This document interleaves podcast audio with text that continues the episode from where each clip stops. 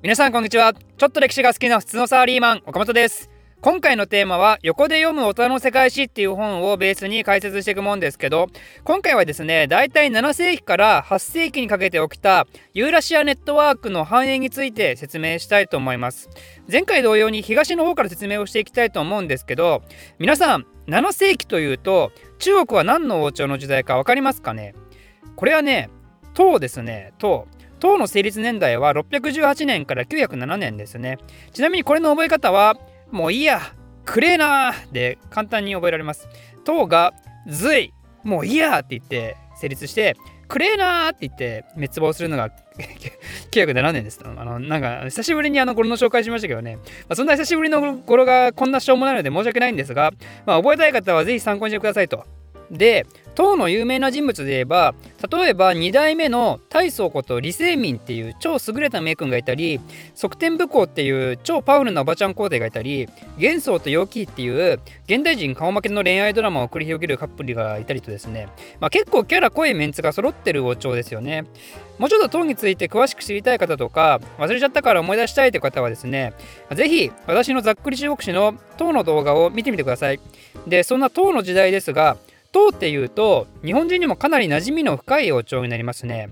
唐といえばね遣唐使ですから。遣唐使を送って日本がよく交流をしていたような王朝ですとつまり日本が率先して人を送っていろんなことを学んだりしたいと思えるぐらいとても高度な文化を持っていた安定した王朝になるわけですよね。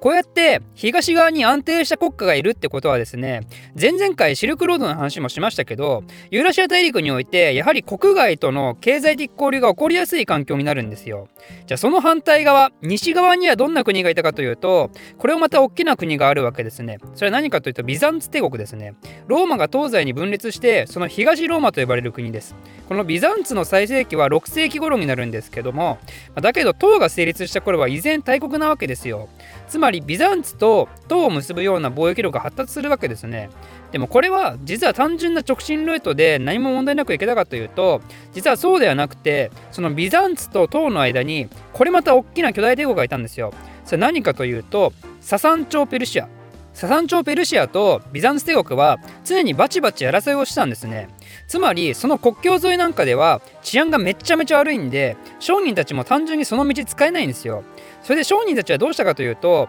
今度はアラビア半島をぐるって回って航海からビザンツに入っていくっていう海上ルートを使うようになったんですね。でもそのルートにも問題が別にあってそれはいつの時代にもある海賊のリスクとそれと単純にコストが高いってことね、まあ、無駄に距離あるし船も使うしってことで。ということでそれをさらに助けるために今度はアラビア半島に住んでいた暗い種族っていう人たちが俺らなら安全なルート知ってるし荷物安全に届けられるよ。代わりに商品運んでってもいいよって言って中継貿易をしだしたんですね。でその結果クライス族ってのがどんどん儲かっていくことになるんですよ。でもですねアラビア半島っていうのはイメージの通り砂漠なんで農耕はできずに遊牧民族がほとんどでクライス族以外はそもそも富なんて持ってなかったんですね。なんでこのアラビア半島で無情なまでの貧富の差が生じてきてしまうんですよね。そういう貧富の差が起こると何が起きるかというと社会不安ですよ。なんであの野郎だけいいラクダいっぱい持ってやがるんだとか、なんであの野郎だけ飯たらふく食えてるんだとか、そういう恨みつらみから盗賊行為なんかが多発して危険地域が増えていくわけですよ。そうなるとね、人間っていうのは興味深いことに精神的な救いを求めるようになるんですね。肉体的な脅威によるストレスから解放されるために精神的世界でそれを補おうとするわけですよ。で、その結果生まれたのがイスラム教です。イスラム教が生まれたのって実は唐が618年に誕生した4年後なんですよね。なんでここまでの流れで言うとイスラム教が誕生した背景には唐の存在が間接的に絡んでるんですよね。でその後数十年でイスラム教は巨大化していってサザン朝ペルシアを滅ぼしビザンツの領土の大半を奪い取って7世紀中旬にはウマイヤ朝っていう初めてのイスラム王朝が成立し続いて8世紀半ばにはアッパース朝っていうイスラム帝国の全盛期の時代を迎えることになります実はイスラムの勃興から最盛期に至るまでの話は過去に一つのテーマとして取り上げたことがあるんで、まあ、気になる方はですね是非こちらをご覧ください。特に8世紀頭においてはですね唐もイスラムも安定した時代を迎えましたんで唐は元宋による改元の地が起きていたのがその頃ですしねウマヤ朝全盛期のカリフでイスラムの平和を実現したアブドアル・マリクも一応そのぐらいの年代であると。なのでこの時代はイスラム商人と唐の商人の交流が非常に盛んな時代だったわけですよ。